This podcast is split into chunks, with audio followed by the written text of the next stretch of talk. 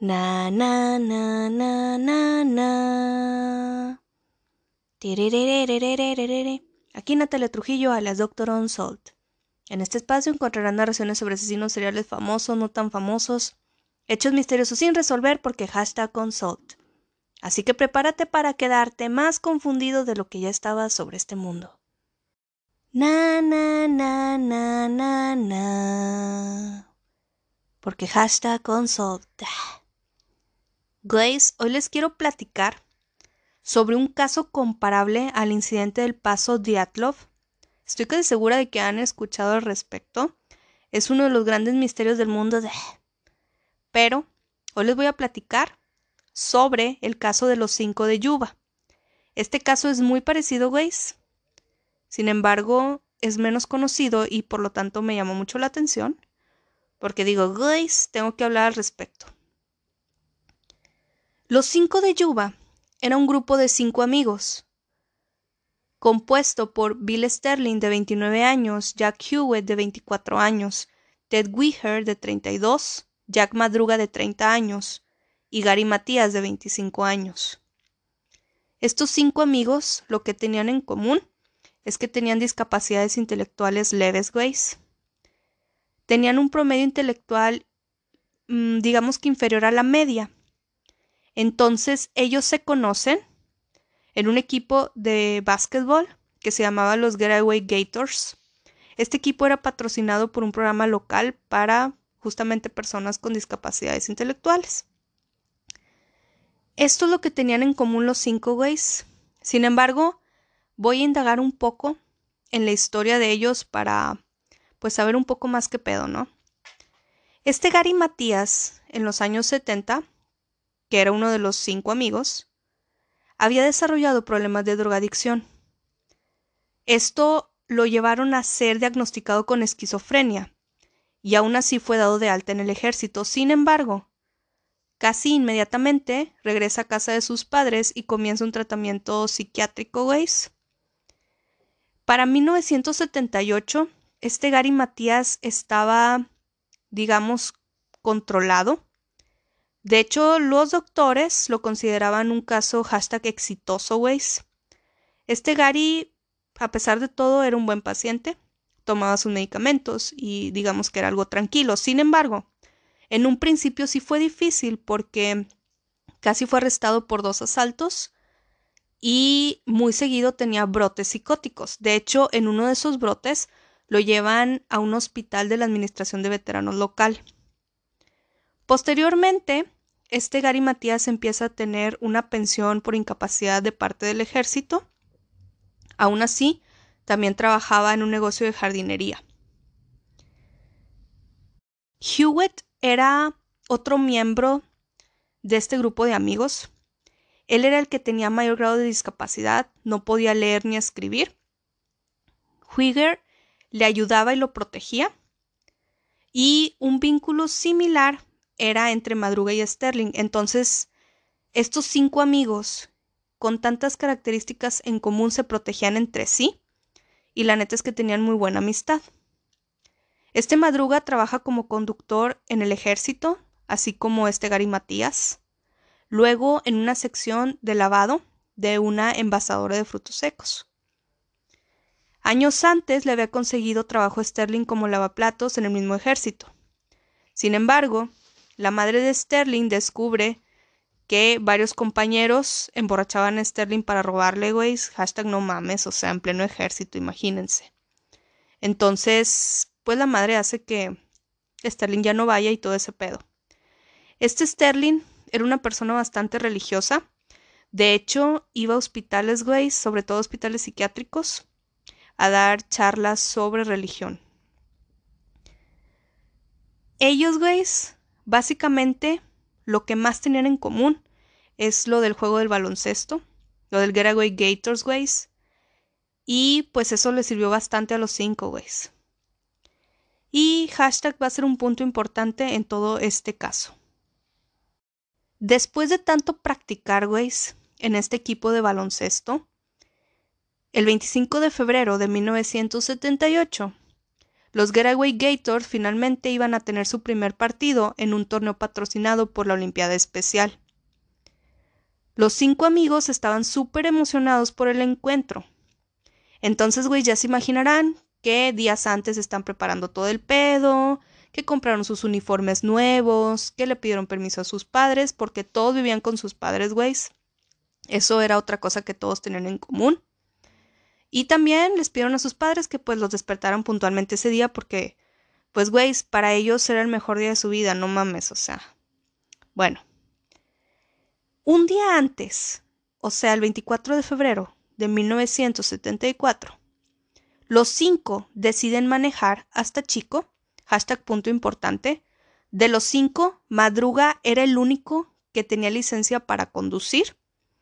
Entonces, básicamente, él maneja 80 kilómetros hasta Chico para animar al US Davis Basketball Team en un partido contra Chico State.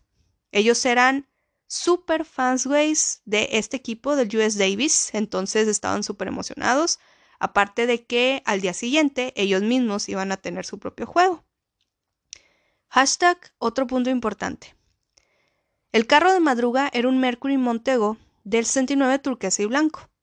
Ese día, güeyes, que deciden manejar 80 kilómetros para ver este partido especial, los cinco llevan abrigos y chaquetas ligeras.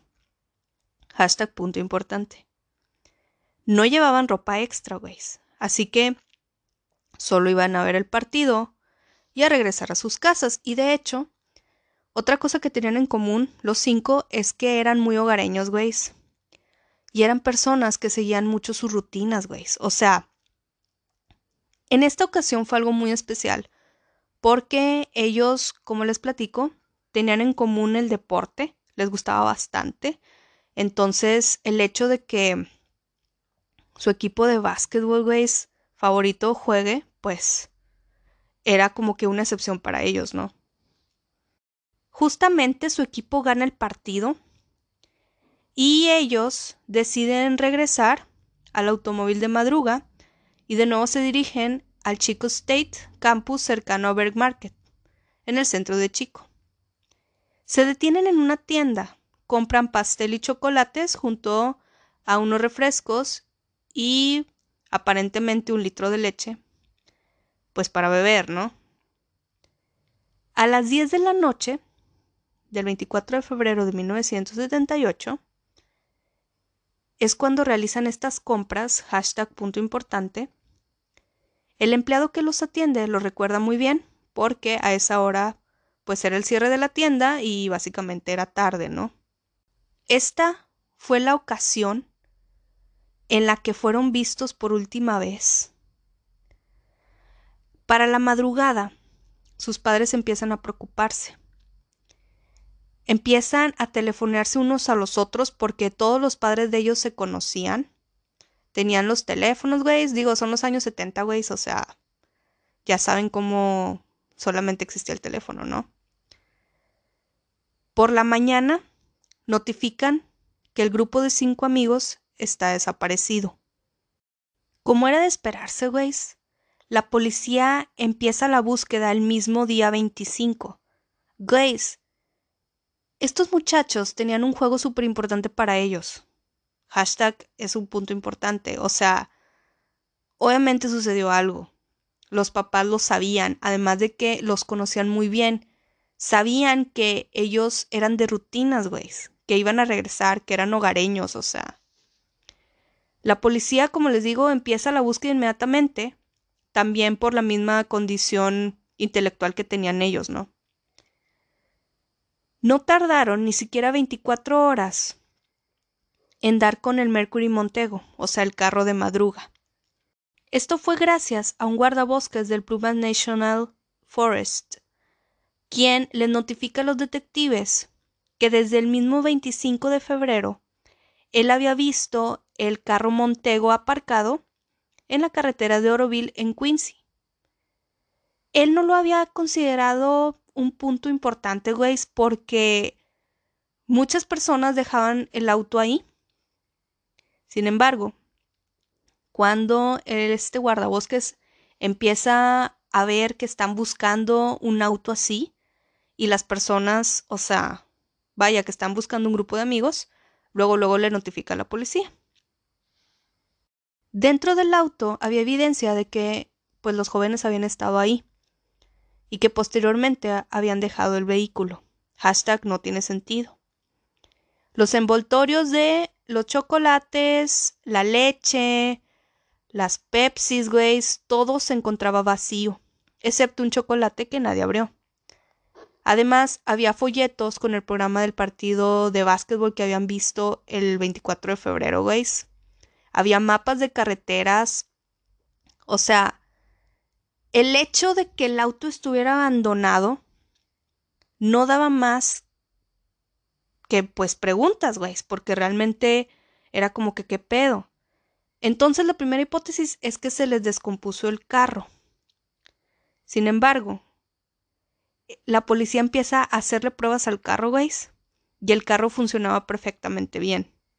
Además de que tenían tanque lleno de gasolina.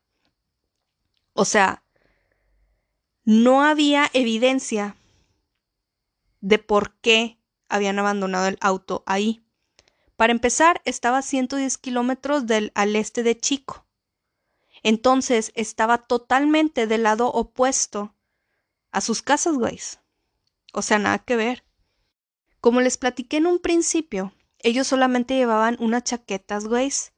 O sea, no llevaban ropa extra. Entonces la familia empieza a decir, güey, pues realmente no es como que ellos estuvieran pensando en quedarse ahí.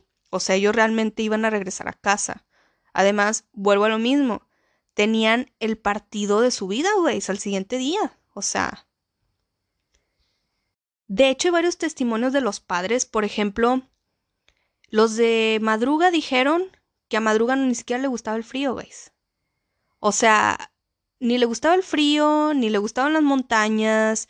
Aparte de que, pues, estos chicos eran súper hogareños. Entonces, no había como que una razón por la cual dejaran el auto ahí. Entonces, que estuviera descompuesto, se descartó. Que no tuviera gasolina, se descartó. Que de alguna manera el carro se hubiera atascado por la nieve, se descartó, güey. Porque había evidencia de que las llantas del carro habían sido giradas, güey.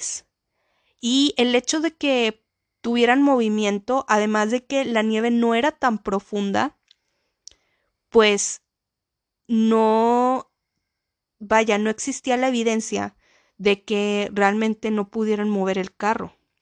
Además de que eran cinco hombres, güey. O sea, de alguna manera pudieron haber empujado el carro si es que este hubiera estado atascado o algo así. Que pues también se descartó este pedo. Además de que como les platico, cuando intentaron encender el carro, sí encendió, güey, a la primera. Entonces, otra hipótesis, porque las llaves no estaban, era que tal vez les pasó algo, fueron a buscar ayuda, sin embargo, no había ningún reporte, el auto estaba perfecto, entonces esto realmente no tenía alguna razón específica. Empezaron a buscar más evidencia en el carro.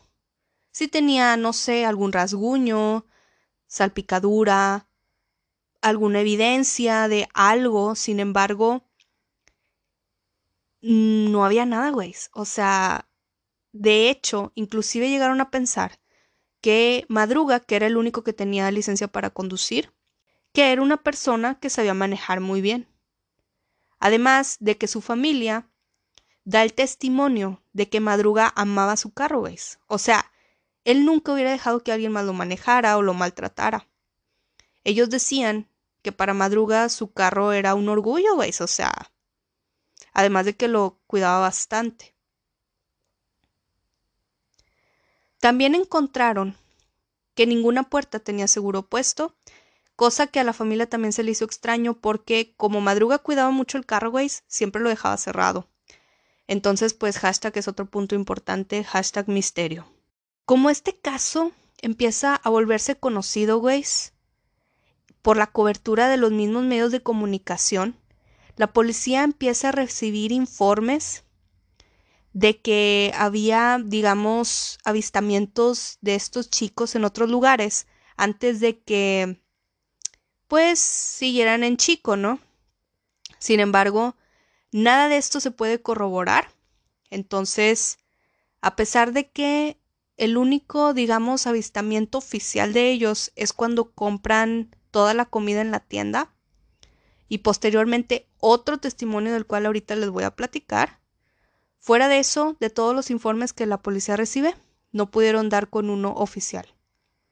Hasta que aparece este Joseph Jones, que es el testimonio del cual les hablo. Este Joseph Jones dijo a la policía que sin saberlo, se había pasado de la noche del 24 de febrero al 25 de febrero cerca del carro Montego. Este Joseph había manejado hasta ahí. Él tenía una cabaña cerca.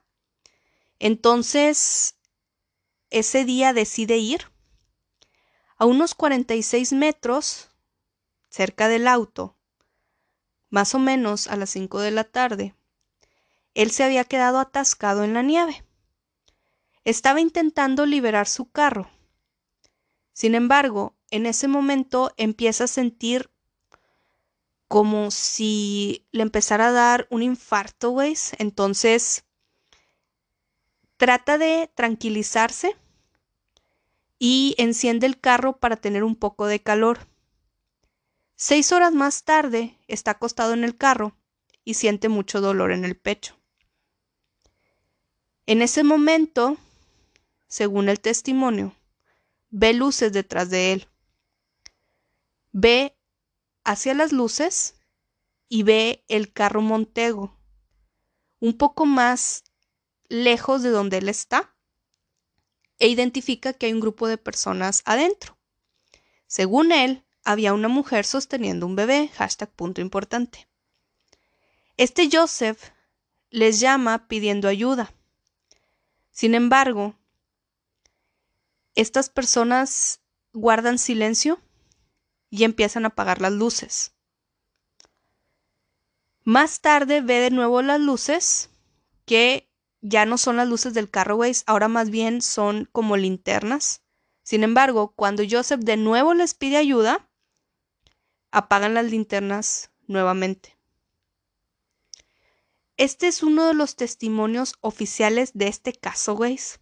Digamos de los avistamientos posibles, pero pues no tiene sentido que este Joseph haya descrito que dentro del carro también había una mujer con un bebé. Después de este testimonio, Joseph dijo que en un principio recuerda además una camioneta pick-up más o menos a unos 6 metros detrás de él, que posteriormente continúa por el mismo camino. Posteriormente declara a la policía que no está muy seguro de este hecho, hashtag punto importante. El carro de Joseph se queda sin gasolina hasta el amanecer. Su dolor disminuye un poco. Avanza 13 kilómetros, güey, llega a un albergue, donde el gerente del albergue lo lleva de regreso a casa. Este Joseph es atendido, güey, y finalmente sí descubren que sí tiene pues un infarto al corazón leve. Este Joseph, desde que cuenta esta historia y dice que pues nadie atendió su llamada de auxilio, la madre de Weyer, que es uno de los cinco amigos, dijo que no era propio de su hijo ignorar llamadas de ayuda, que si él hubiera estado ahí, si le hubiera ayudado, ya que él y Sterling siempre habían ayudado a las personas. Pues vaya, tenían varios testimonios de que iban a hospitales a ayudar, güey, de que inclusive le habían ayudado a personas con sobredosis. Y uno de ellos, hashtag punto importante, llevaba el pelo largo. Entonces, en este punto tal vez es por el cual este Joseph pensó que uno de ellos era una mujer con un bebé. Y bueno, ese es el testimonio que da la familia respecto a este episodio narrado por Joseph, que es uno de los oficiales en este caso.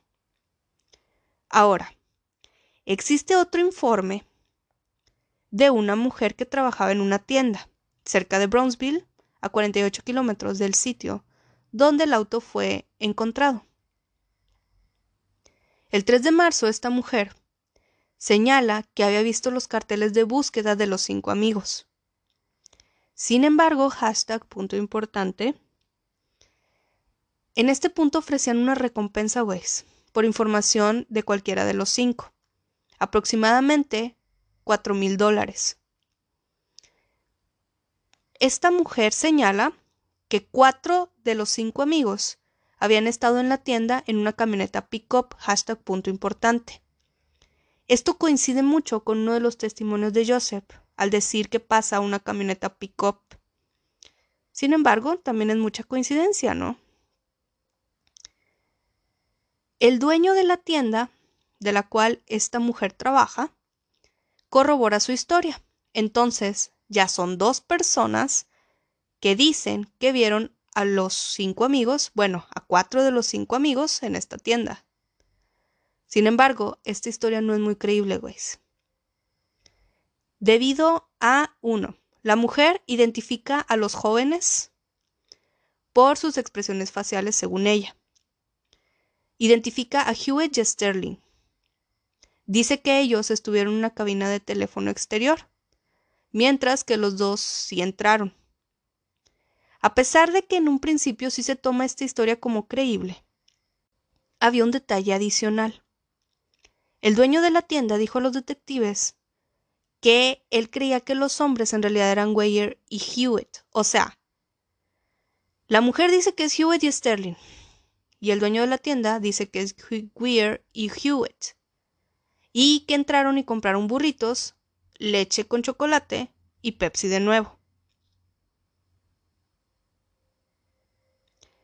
Entonces, aquí ya no hay mucha compatibilidad, güey, con la historia, porque empiezan a ver muchas fotos en todo el condado tratando de buscar a estos cinco amigos y cómo es que la mujer dice que son dos de ellos y el dueño que supuestamente corrobora la historia de ella dice que son los otros dos.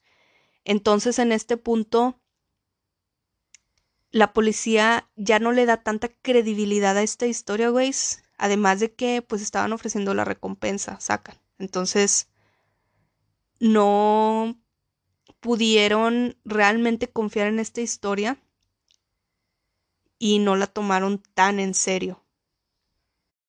Sin embargo, la policía continúa con su investigación. Intenta recolectar más datos, intenta buscar más testigos. Sin embargo, aparte del guardabosques que lo que pues que gracias a él localiza en el carro y aparte de este Joseph que da el testimonio principal que él vio gente en el carro Montego. Fuera de eso, las demás declaraciones e informes pues no son tan oficiales, ¿no? Bueno, no había algo oficial más que estos testimonios sobre la noche de la desaparición la policía y la familia en algún punto no descartaban la posibilidad de que ellos habían sido víctimas de algún delito. Sin embargo, eventualmente van a descubrir cuatro de los cinco cuerpos de estos hombres. Y al descubrir los cuerpos de estos hombres, güeyes, todavía habrá más interrogantes sobre lo que había pasado. Imagínense, güeyes. Todo comenzó en febrero. La búsqueda continuó durante algunos meses. En estos meses realmente, aparte de estos testimonios, de los cuales les digo que la mayoría no eran oficiales, pues no encuentran ningún otro resultado. No había huellas, rastros, objetos, el auto no tenía nada, o sea, diferente, hasta el 4 de junio de 1978. Un grupo de motociclistas encuentran el cuerpo de Ted Weyer. El cuerpo de Ted Weyer, estaba congelado en un remolque. Alrededor había un antiguo campamento militar. 30 kilómetros de distancia, de la cual fue encontrado el carro montego de ellos. Son encontrados en esta caravana de campamento del servicio forestal. Esta caravana era utilizada por, digamos, excursionistas, por militares, entonces mucha gente se quedaba cerca de aquí. Entonces, güey, el primer cuerpo encontrado es el de Ted Weyer. Básicamente, les digo, a 30 kilómetros de distancia, güey, de donde se encontró el carro. Él estaba en el remorque. Una ventana estaba rota, había insectos. Y cuando abrieron la puerta, pues básicamente los golpeó el olor, güey, del cuerpo en descomposición. Que hashtag punto importante, güey. El cuerpo de Weyer estaba envuelto en ocho mantas, güey. Ocho mantas. Incluyendo la cabeza. Güey. ¿Qué pedo, güey? La autopsia revela que Weyer había muerto por inanición e hipotermia. Había perdido casi la mitad, güey, de su peso. Él pesaba aproximadamente 91 kilos. El tamaño de su barba, güey, sugería que había vivido como dos meses ahí, después de la última vez que, pues, se afeitó, ¿no? Sus pies estaban completamente congelados, casi gangrenosos. En una mesa, junto a la cama, en el cual fue encontrado, estaba su cartera con dinero en efectivo, un anillo de níquel con su nombre grabado y un collar de oro. Hashtag punto importante. Entonces, realmente, esto no se trató de un robo. Si todo eso todavía estaba ahí, entonces, ¿qué pedo, güey? Además de que encontraron un reloj de oro sin cristal. Sin embargo, la familia de Weyer dice que este reloj no era de él, entonces, quién sabe qué pedo. También había una vela y su camisa de terciopelo y pantalones ligeros. Sin embargo, este Weyer no contaba con sus zapatos. La policía estaba de que pues no sabía qué pedo, cómo es que Weyer había terminado así. ¿Cómo es que no había fuego encendido en la caravana, güey? A pesar de que había cerillos había naipes, había novelas, o sea, había muchas cosas. Vaya, si tenían frío, ¿por qué no encendieron algo? ¿Por qué murió de hipotermia, güey? O sea, aparte, en esta caravana también había ropa gruesa, güey. Vaya, de otras personas que la habían dejado ahí. Había demasiada ropa.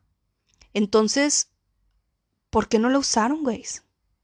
O sea, hay demasiadas preguntas en este pedo. Ahora, también había demasiada comida, güey. Había demasiada comida enlatada. Había docenas de latas suficiente para alimentar, según las autoridades, güey, a los cinco hombres durante un año aproximadamente. Sin embargo, la mayoría de esta comida ni siquiera estaba abierta.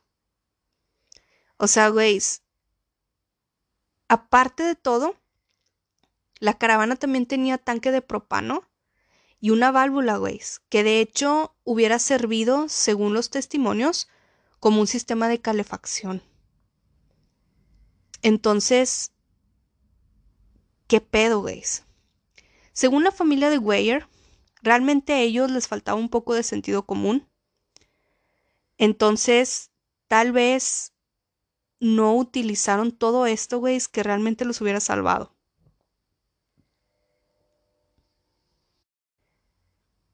Pero bueno, eso es lo que dice la familia, debido a que, por ejemplo, cuando este madruga manejaba, Sabía que al ver una señal de alto tenía que detenerse, pero siempre preguntaba que por qué. Simplemente sabía que se tenía que detener, pero no entendía por qué tenía que detenerse. Entonces, había ciertas, pues digamos, características que tenían que la familia lo sabía, que tal vez por eso no utilizaron todos estos materiales e instrumentos, los cuales les hubiera ayudado a sobrevivir más. Pero bueno, continuando con todo este pedo,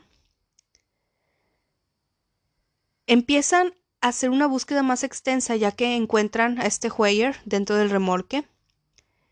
Los buscadores van a plumas, siguen la caravana y la ruta del Montego. Un día después de que encuentran a este Hueyer, encuentran a Madruga y Sterling a 18 kilómetros del Carroways. O sea, a este Ted Weyer lo encuentran en un remolque 30 kilómetros de distancia del carro. Al siguiente día encuentran a Madruga y Sterling 18 kilómetros del carro. Madruga había sido consumido por animales salvajes. Sin embargo, en su muñeca aún mantenía su reloj y en su bolsillo estaban las llaves del carro Waze. Las llaves que en un principio la policía no había localizado. Sterling quedaba solo restos de Elways, algunos huesos esparcidos sobre un área aproximadamente de 15 metros. Las autopsias revelan que ambos fallecen de hipotermia. Aquí hay muchas especulaciones. Como los cinco eran muy unidos, güeyes, y, por ejemplo, Madruga y Sterling tenían un vínculo muy fuerte, pues las autoridades, así como la evidencia forense, señala que tal vez uno de ellos tenía mucho sueño y aparte de que estaba sufriendo de toda esta agonía, güey, de la hipotermia todo este pedo. Entonces, seguramente, como les digo, uno ya estaba muy débil y el otro no quiso abandonarle a Eways y simplemente se quedó ahí, pues teniendo el mismo destino, ¿no? Entonces esa es una de las teorías de ellos dos, que tal vez uno estaba menos débil que el otro, sin embargo, no se abandonaron, güeyes, entonces hashtag la neta suena muy triste, pero sí, esto es parte de la investigación y pues es una, digamos que una especulación también. Dos días más tarde, pues ya ven que todo este pedo empieza a tener más partidas de búsqueda. La familia de todos se unen, güey. El padre de Jack Hewitt encuentra la columna vertebral de su hijo, güey. O sea, no mames. De hecho, este es el cuarto que encuentran. Lo localiza cerca de un arbusto a tres kilómetros de la caravana. Sus zapatos y pantalones le ayudaron a identificar el cuerpo. O sea, güey, nada más hay que pensar en el trauma del papá de Jack Hewitt al encontrar su columna vertebral, no mames. Neta que, qué horrible. Al día siguiente, un detective encuentra la calavera de Jack Hewitt a 91 metros, de distancia. Con registros dentales confirman que es Hewitt y la autopsia revela que él también fallece por hipotermia. Al noroeste de esta caravana, el equipo de búsqueda encuentra tres mantas y una linterna oxidada en la carretera. No se sabe bien cuánto tiempo estuvo ahí todo este pedo. En este punto, el único que falta es Gary Matías, güey. Y no se sabe bien porque aunque era buen paciente y supuestamente estaba controlado y siempre se tomaba su medicamento, no saben si en este episodio realmente sí se tomó su medicina. Empiezan a distribuir más fotografías de él. Sin embargo, no se localiza ni su cuerpo ni rastros de él. Aquí también hay bastantes preguntas, güeyes. Este Ted Hoyer, que fue el primero en ser encontrado y el cual es el único que está en el remolque, según la investigación, aparentemente no estaba solo en el remolque. Ahora, ¿por qué? En ese remolque se encuentran los tenis de este Gary Matías, que es el único que falta por ser encontrado. Además, como les había platicado hace rato, habían ciertas latas, güeyes, o sea, para sobrevivir.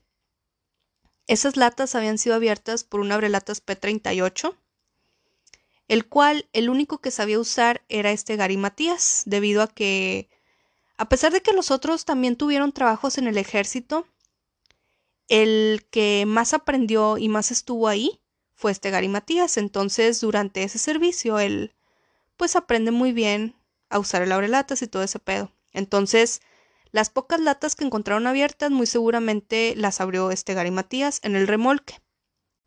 Debido a que supuestamente, según las autoridades, sus pies debieron estar hinchados también por todo ese pedo del clima, seguramente decide quitarse los zapatos, güey, y ponerse los de Hoyer, porque ¿se acuerdan que en un principio les platiqué que cuando encontraron a este Ted Hoyer no tenía zapatos y sus pies estaban como que casi gangrenosos, güey?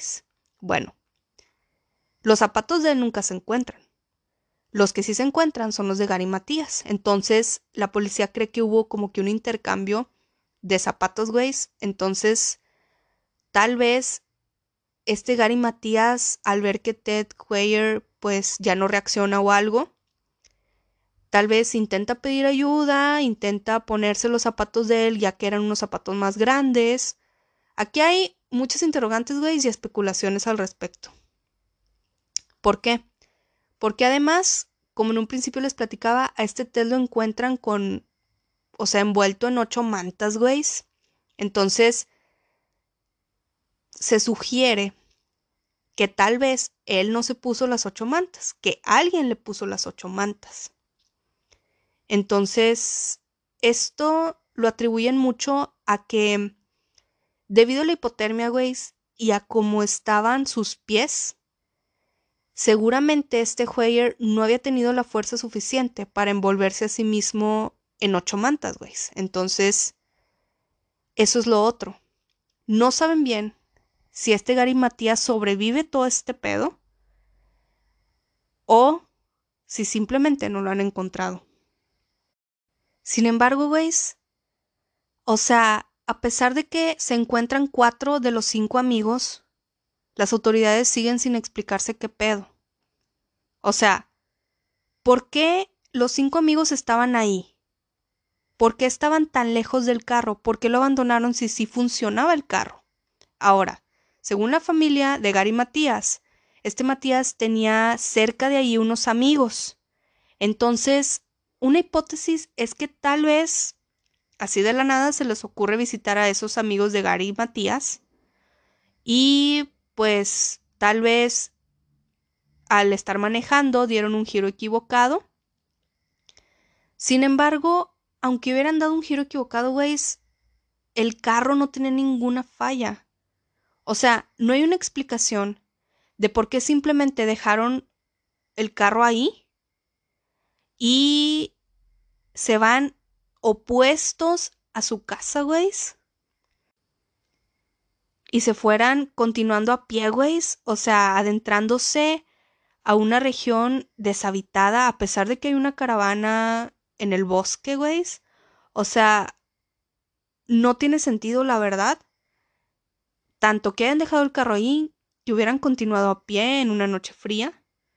O sea, simplemente, aunque se hubieran equivocado manejando por ir a visitar a estos amigos o lo que sea que hayan pensado, pues no, o sea, no tiene sentido todavía. Y bueno, pues siguen las especulaciones. Supuestamente se cree que este Madruga y Sterling pues fallecieron de hipotermia a mitad de camino hacia esa caravana, güey, mientras estaban de alguna manera adentrándose en el bosque. Ahora, les había platicado que cuando encontraron el remolque tenía una ventana rota. Bueno, otra hipótesis es que ellos mismos rompieron esa ventana para intentar sobrevivir un poco. Sin embargo, también tal vez creyeron que era propiedad privada y pues les dio algo de miedo. Así que, güeyes, la verdad es que no hay una explicación lógica. O sea, se cree que este Gary Matías utilizó los zapatos de Ted Hoyer para ir a pedir ayuda e intentar regresar a la civilización. Tal vez cada uno siguió una ruta.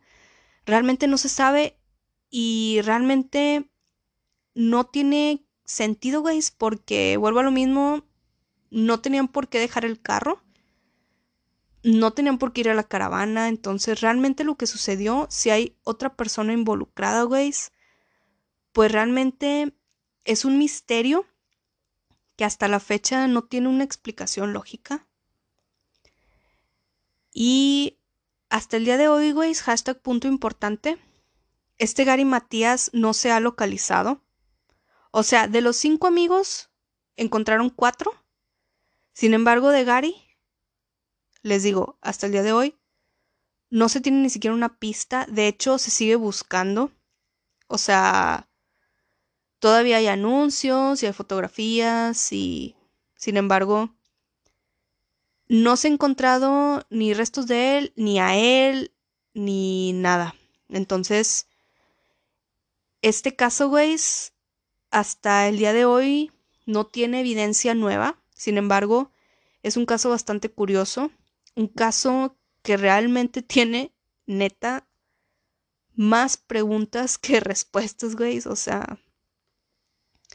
Sin embargo, como les digo, hasta el día de hoy es un hashtag unsolved.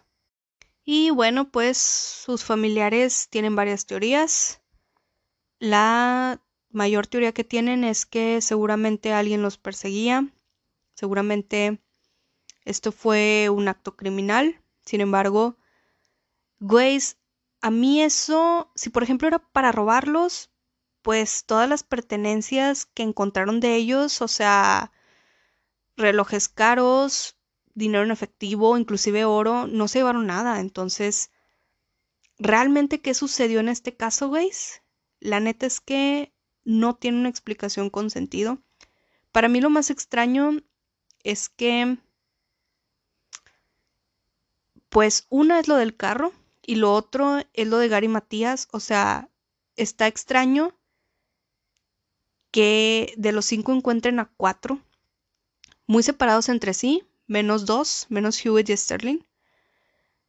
Y que Gary Matías nadie supiera qué pedo y el carro que sí funcionara. O sea, realmente es un caso con, con bastantes preguntas, güeyes. Y pues por eso se me hace un caso bastante interesante. Y bueno, desde 1978 hasta la fecha, güeyes, como se podrán dar cuenta, ya han pasado más de 40 años y sigue sin haber una evidencia sólida al respecto. Simplemente hay varias teorías.